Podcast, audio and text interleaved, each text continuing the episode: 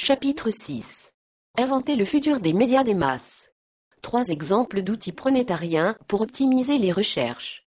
Les prouesses de Firefox. Si aujourd'hui, l'on reparle de navigateur, c'est que Firefox a réellement révolutionné ce type d'application. En effet, ce navigateur open source peut être personnalisé avec des centaines d'extensions, elles aussi en open source. On va voir de quelle manière Firefox peut être efficacement utilisé pour optimiser les investigations de tout citoyen reporter. Tout d'abord, on apprécie, au point de ne plus pouvoir s'en passer, la navigation par onglet ainsi que l'intégration réussie du gestionnaire de favoris. Mais ce qui nous intéresse aujourd'hui, ce sont les nombreux outils qui gravitent autour de Firefox et qui en font une solution indispensable pour les chercheurs d'information, les pronétaires et les citoyens reporters. Il est important de préciser que ces extensions sont développées par la communauté de Mozilla 1 et, en général, mises à disposition gratuitement. Leur installation est quasi immédiate. Elle ne requiert pas de compétences particulières et peut se faire en ligne depuis le site de l'éditeur. Il y en a vraiment pour tous les goûts, des plus futiles, qui activent certaines fonctionnalités du navigateur à partir de l'enregistrement des mouvements de la souris, aux plus utiles et performantes, comme par exemple les extensions qui permettent d'obtenir des informations cachées. Yahoo MyWeb 2.0, dans sa compétition avec Google, Yahoo est en train de tirer profit de son réseau d'intelligence pour améliorer les résultats des recherches en ligne. Son nouveau moteur de recherche MyWeb 2.0 collecte les capacités et les compétences de groupes d'utilisateurs pour créer une symbiose entre les cerveaux humains et les ordinateurs. Au premier, la capacité de contextualisation, de création de sens à partir de masses de données non organisées.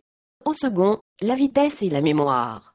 Cela crée un moteur de recherche sociétale permettant, à la différence de Google, pour lequel l'ordre des sites les plus pertinents est fondé sur le nombre de liens créés par les internautes, PageRank Technologies, de les classer en fonction de la proximité de chaque utilisateur par rapport aux autres et de sa réputation à répercuter des informations pertinentes MyRank System, sont intégrés ainsi, en plus du critère quantitatif, le nombre de liens, des critères de sélection qualitatif, la pertinence de la référence. MyWeb 2.0 rend immédiatement disponible, pour un réseau de correspondants fiables, et leur contact des pages web considérées comme utiles par un membre d'un groupe donné.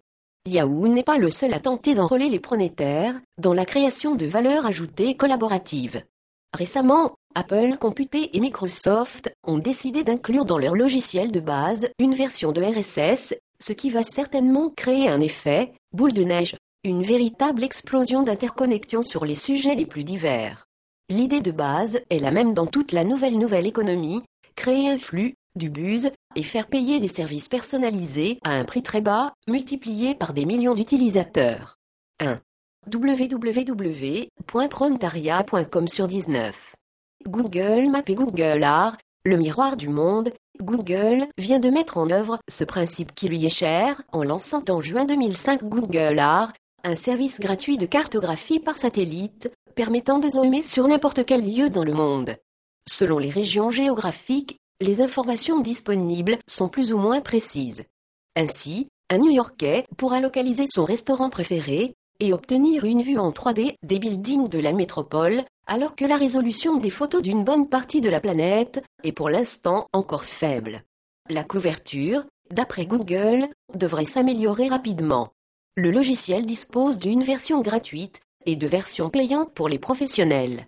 Google ne sait pas encore comment il tirera profit de ce nouveau service, mais le succès est tel qu'il envisage déjà des services payants pour l'immobilier, la planification urbaine la recherche archéologique, les cours de géographie ou l'espionnage par satellite. L'appropriation de Google Maps et Google Art par les internautes a été extrêmement rapide, dépassant toute attente. Ce qui a eu pour conséquence la prolifération de nouveaux usages et services inattendus, mais générateurs d'applications personnalisées à un coût minime. Google Maps est un service gratuit de cartes géographiques et de plans en ligne créé par Google en 2005. Le service est particulier puisqu'il permet, à partir de l'échelle d'un pays, de zoomer jusqu'à l'échelle d'une rue. Deux types de plans sont disponibles, un plan classique, avec nom des rues, des quartiers, etc. Actuellement disponible uniquement pour les villes principales des États-Unis, du Canada, du Royaume-Uni et de l'Irlande. un plan en image satellite, qui couvre aujourd'hui le monde entier.